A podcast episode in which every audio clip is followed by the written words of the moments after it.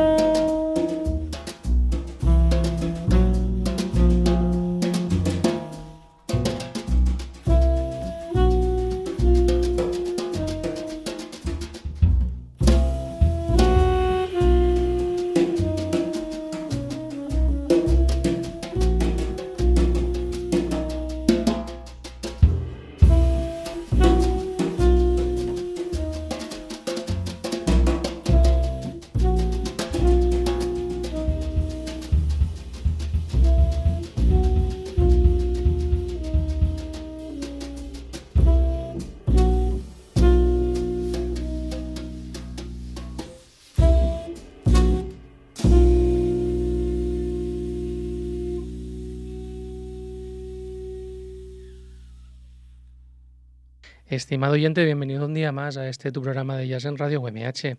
Soy Alex García y como verás hoy hemos empezado con un tema de una gran belleza. Eh, porque es que eh, es lo que me sugiere a mí este proyecto del que vamos a hablar hoy con, uno de sus, miembros. El proyecto se llama Trizac, igual que el disco, y tenemos ya al otro lado del teléfono a John Piris, a quien le agradecemos que se haya pasado por Jazzteca Podcast. Hola, eh, eh, encantado y, agradecido de, estar aquí. Eh, muchas gracias por pasarte. me encanta esto de Jazzteca porque aunque demuestra mi ignorancia, porque hay mucha gente a la que no conozco, me sirve para, ir rompiendo un poco con esa ignorancia e ir conociendo a otra, gente. Mm, te confieso, John, que no te, no te conocía eh, y me ha encantado este, este proyecto que nos han enviado desde, desde el sello de Raval Jazz. Pues eh, eh, muy, muy agradecido por, tu, por, por, los, por los halagos y, y bueno, eh, y bueno, hay tantos proyectos y tantas propuestas que es normal no, no, conocer y, es, además yo creo que es bonito el, conocer cada día cosas nuevas y está bien. Efectivamente, siempre vamos descubriendo por ahí claro, nuevos, nuevos músicos. bueno, decíamos, el proyecto se llama Trizac y aquí aparecen John Piris, Asier Oleaga y Julen Izarra. Háblanos un poco de cómo ¿De cómo aparece este proyecto? Bueno, eh, es un proyecto en trío de saxo, eh, Julen Isarra toca los saxos, eh, así en la batería eh, y, yo toco el contrabajo. Y bueno, nos conocemos de, hace muchos años, hemos estado en, en proyectos diferentes, coincidimos en el Cantus Caterva de, de Asir Oleaga, eh, que era un proyecto que por si acaso y por si la gente no lo conoce también es muy recomendable. Hicimos dos, grabaciones. Hemos coincidido también los tres en un proyecto que se llamó Berchoyasa, que era una fusión entre los Versolaris, que son aquí en el País Vasco eh, improvisadores de, voz y músicos de jazz, y bueno, nos conocíamos mucho. Y bueno, eh, luego eh, en jazz sabéis que hay muchos proyectos también del momento, de, quiero decir, de, corto plazo. Y, eso, pues estábamos mucho en contacto, siempre hemos tenido buen, buena relación.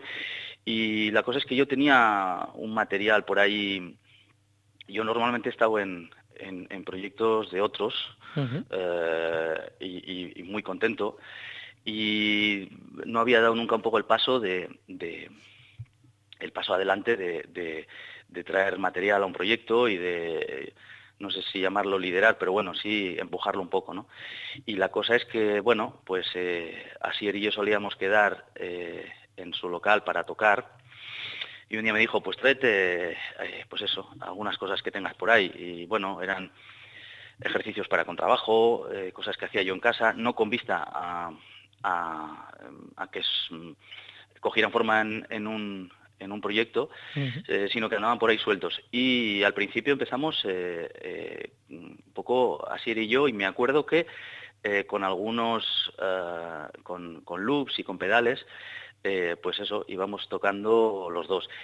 Y la cosa es que, que un día lo vi claro y, vi que era que, merecía la pena hacer un intento con, eh, con saxo y ya saxo y Julen Isarra fue mm, vino un poco todo junto porque era vimos que era un poco la persona más más adecuada. Y me, me, parecía muy interesante a los creo que a los contrabajistas nos parece un proyecto eh, sin un instrumento de armonía.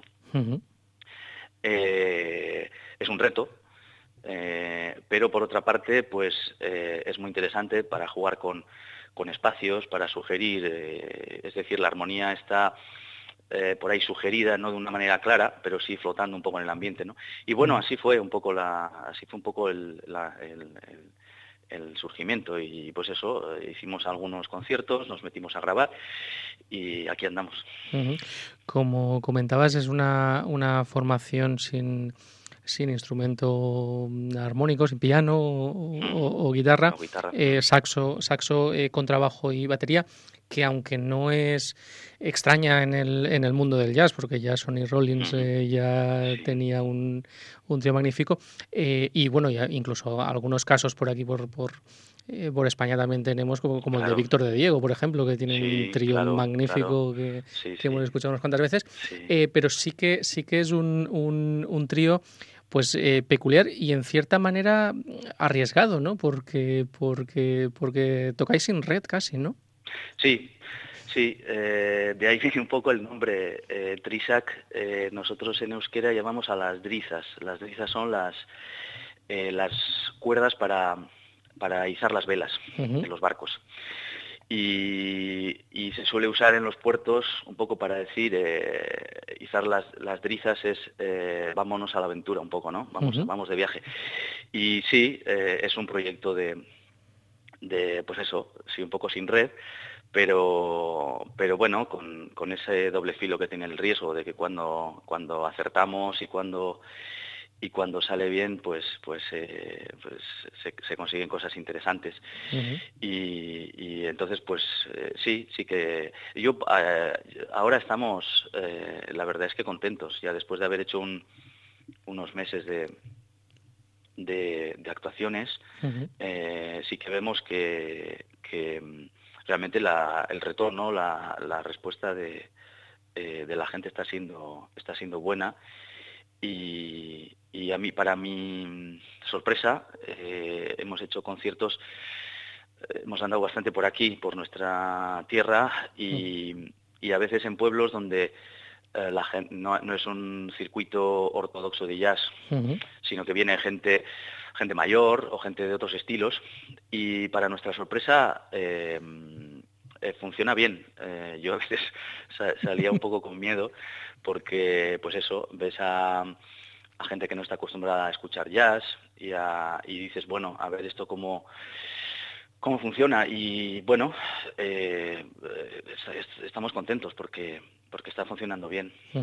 Desde luego el riesgo que, habéis asumido ha salido, ha salido muy bien. Ya es, un, es un proyecto que, que, me ha gustado mucho. Em, yo, nosotros aquí en, en, en en Podcast, una de las cosas que decimos con frecuencia, es que más a más gente le gustaría el jazz si, si, si se atreviera a escucharlo simplemente, no sin pensar si es jazz o no es jazz lo que, lo que estoy escuchando y, y, creo que vuestro proyecto pues puede, puede enganchar a gente porque puede estar muy bien.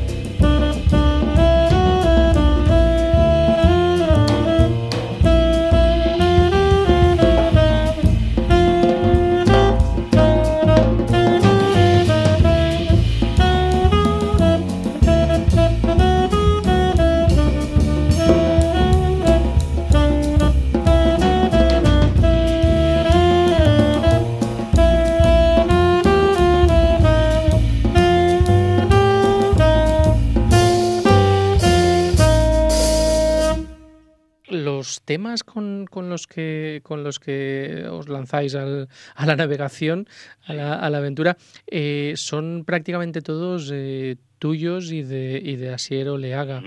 Em, ¿Son cosas que habéis preparado para este, para este disco o son cosas que teníais ya por ahí? Como...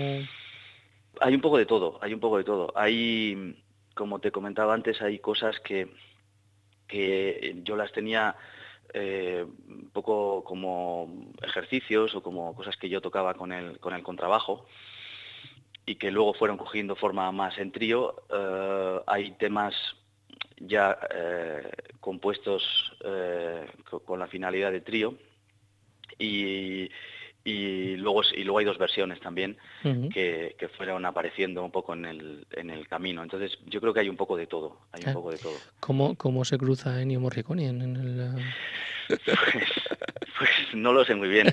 Eh, a ver en, jazz eh, una, hay una eh, costumbre y, y, está muy bien que es el tocar lo que llamamos estándares de la, del, repertorio de música americana, ¿no? De, y, nos parece que está muy bien. Nosotros queríamos coger otro camino, eh, con humildad y con y, eso, eh, con letra pequeña, pero queríamos coger otro camino. Y era más eh, hacer versiones que, que, este es un proyecto, en principio, para, para hacer música, para traer música nuestra.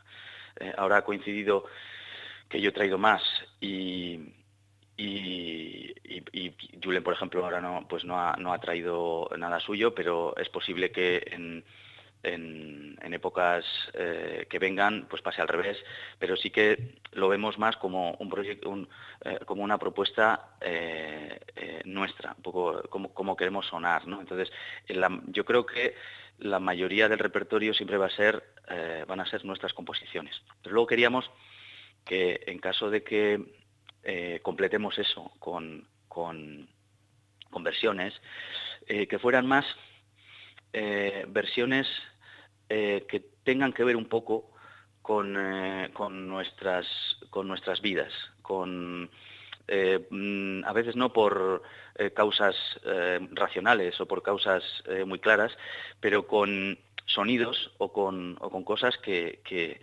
nosotros relacionamos con el pasado. Entonces, bueno, en este caso, pues yo recuerdo en el tocadiscos antiguo, había como un tocadiscos de maleta en, mi casa, de esos que... que sí, que se cerraban.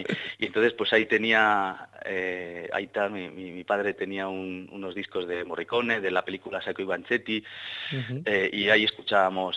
Eh, entonces, mm, la intención era un poco, también hay otro tema que es un, una, un canto tradicional vasco, que es más bien, se suele usar para dormir a los niños, eh, el último que se llama Virginia Maite, y era un poco esa la, intención, que no sé si lo conseguimos, pero es más bien eh, evocar un poco sonidos que han tenido que ver mm, por distintas cosas en nuestras en nuestras vidas y pasarlos por nuestro filtro, por nuestra, por nuestra forma de tocar, por nuestra forma de verlo, probarlos en, el local y, concretamente el de Morricone pues lo hemos cambiado de, métrica. El, otro, el que es eh, tradicional, eh, lo hemos eh, tocado rubato. Bueno, pues eso, es un poco pasarlos por nuestro, por nuestro filtro, ¿no? Vuestro tamiz. Eh, en, muchos de los temas, eh, una de las cosas que, de, las dudas que tengo yo es eh, cuánto de los temas, digamos, que lo traéis preparado, lo traéis, lo traéis escrito y, cuánto es improvisado. hay, hay casos diferentes, pero yo creo que en eso se parece bastante a, al al común del jazz, lo que suele ser habitual. Quiero decir que tenemos una parte escrita que sería un poco como el boceto de lo que vamos a hacer, que sería un poco la presentación del tema. Y luego eh, ahí hay un desarrollo que ya, bueno, pues hay temas más abiertos y hay temas más cerrados, pero al final, pues eso, en, sobre una estructura y sobre unas armonías, pues ahí hay un desarrollo. Y eso es lo que sí que eh, varía mucho, eh, pero como suele ocurrir en, en jazz, ¿no? Eh, varía mucho pues de una, de una toma a otra. Y entonces, pues eso, eh, digamos que hay un, el tema casi es una, una excusa, ¿no? para, luego desarrollar. Y, y eso, eh, yo creo que en eso sí se parece bastante a, a, lo que suele a lo que suele ocurrir en jazz, ¿no? Eh, lo, escrito es un, un, boceto, un, un punto de, partida y luego ya es el, desarrollo. Y, entonces, pues ahí sí que, pues eso eh, estar muy atentos al desarrollo de, de, los demás y un poco lo que comentaba antes en este tipo de tríos, pues, eh, pues más porque, pues eso, eh, la interacción y, el, y el, escuchar mucho a los demás, pues es, es muy importante. ¿no? Se nota esa, esa, ese conocimiento que, os, que os tenéis porque porque sí que se nota mucho esta, esta interacción, ¿no? esta, este, eh, esta forma de, tocar escuchando, escuchando al otro. Y luego hay, hay, hay más de un tema eh, que que parecen varios temas, porque, porque por ejemplo, el, primero eh, tiene como, como tres partes diferentes, al menos, que yo haya, que haya escuchado. ¿Esto lo tenéis ya pactado previamente? Eh, para mí es un poco, eh, diciéndolo humildemente, pero es un poco suite, un poco de, quiero decir que es un poco más como las suites barrocas, ¿no? que tenían partes diferentes. Y, bueno, vino así, vino así, de hecho incluso fue cambiando de, de nombre. Y, bueno, pues sí tiene, su, tiene sus, partes diferentes.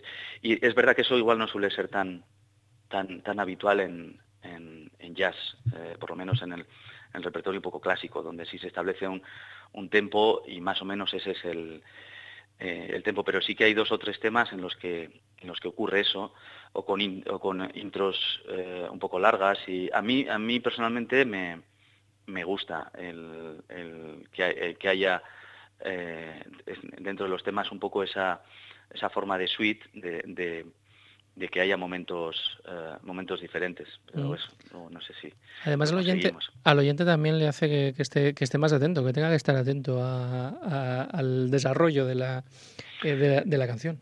Sí, sí, y luego, el, aunque sean partes diferentes, por lo menos la intención es que estén relacionadas. Quiero decir que, mm, por lo menos mi intención sí, que ha sido que en el primero, por ejemplo, que, dices tú, eh, hay una presentación del tema, pero luego se queda el contrabajo solo y la intención sí que es que evoque un poco, eh, por ejemplo, paso de, menor a mayor, pero, pero sí que mantenga un poco, eh, con, es decir, las tres partes, la intención es que tengan una, que tengan una, una continuidad, que no sean tres partes pegadas una a la otra sin, sin mucho sentido, sino que tengan su sino que tengan su coherencia. Otra cosa es que lo que lo consigamos. lo conseguís, lo conseguís.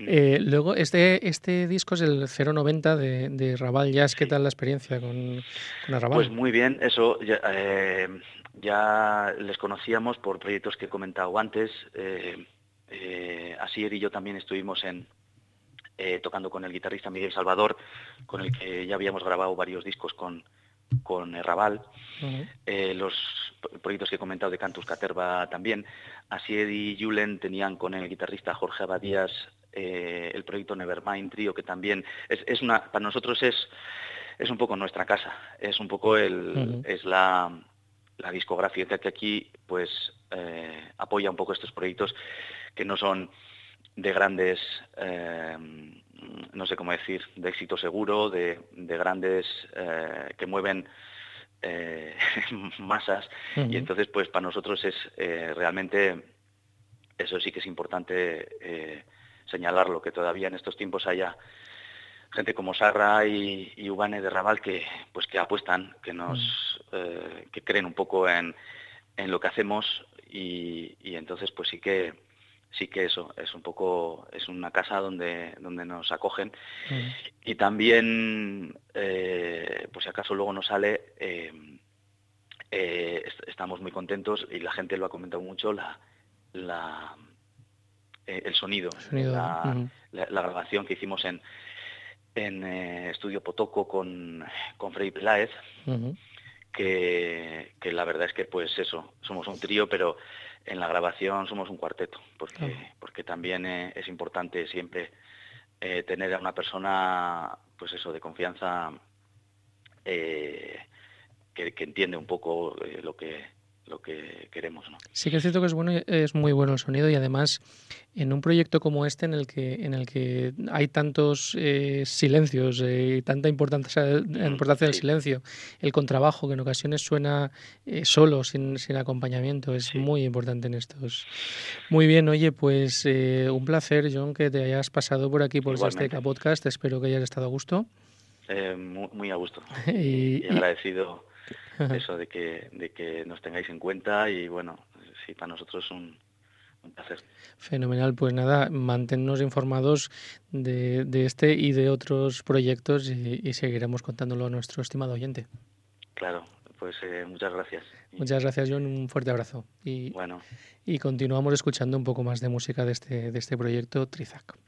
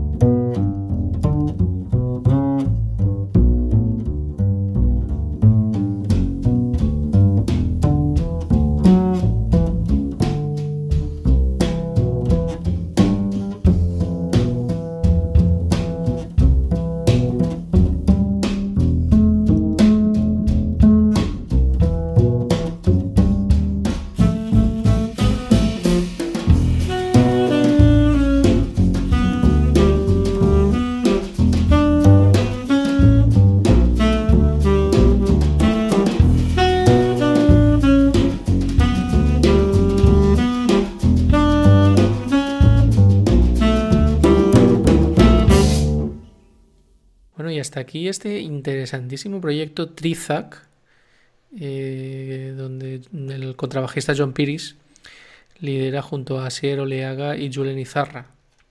Un proyecto muy interesante de, de Raval Jazz.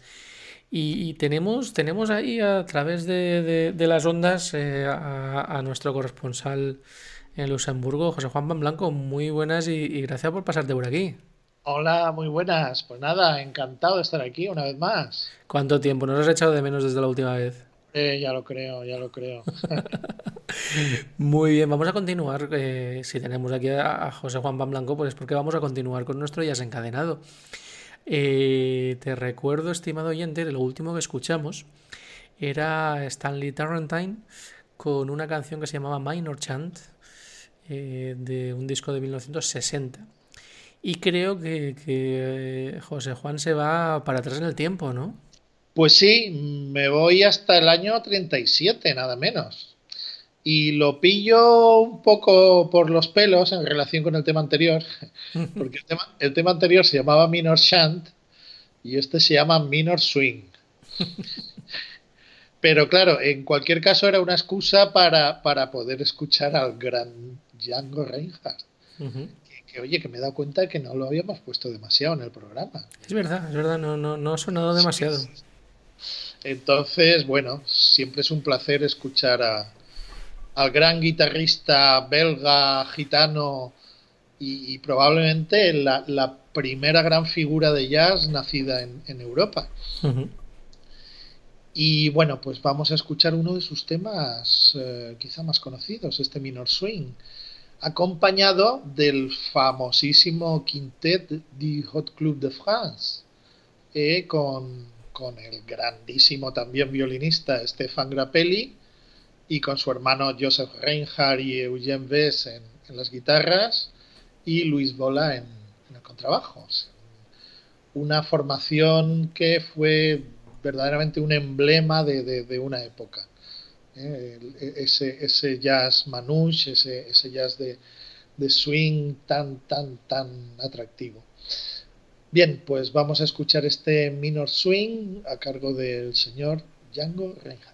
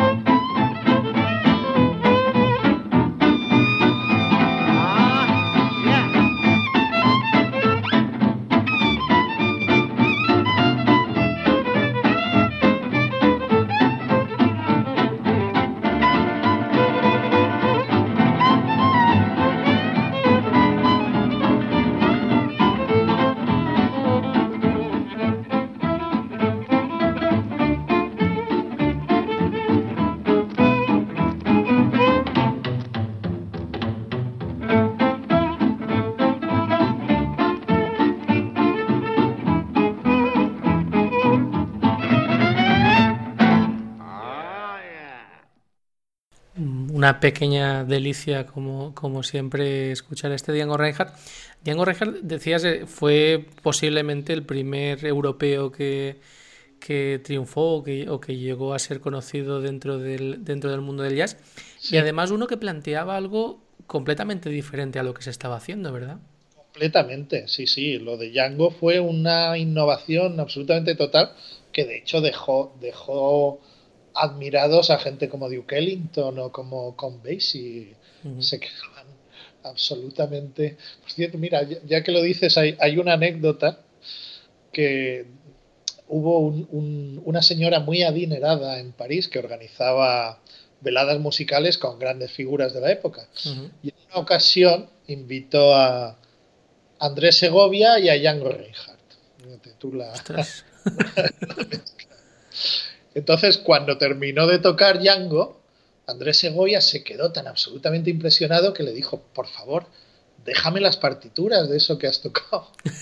Y claro, Django le dijo, aquí no hay ninguna partitura, venga, está todo en mi cabeza que yo no sé ni leer ni escribir música, ni falta que me hace. Madre mía, se quedaría aquel a cuadros cuando, cuando se dio, cuando se dio cuenta de, aquello. Y además eh, fundó un, un estilo que a día de hoy eh, tiene una fuerza tremenda. Hay ahora mismo eh, por toda Europa festivales de, jazz manouche. De... Sí, sí, absolutamente. Muy bien. son, legión los, los imitadores y los seguidores de, Django, que fue el, creador de este estilo, sin duda. Muy bien, pues, pues nada, me toca, me toca contestar a mí. Eh, claro, apareciendo la palabra swing, teníamos que coger por ahí algo.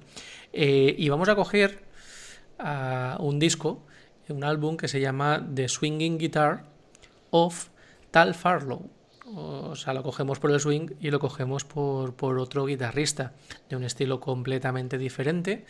Este es un fino estilista eh, y, nos trae aquí un, tema, un estándar, They Can't Take That Away From Me, eh, donde el tal Farlow está acompañado por, por, dos eh, músicos, Eddie Costa al, piano y Vinnie, Burke al, contrabajo.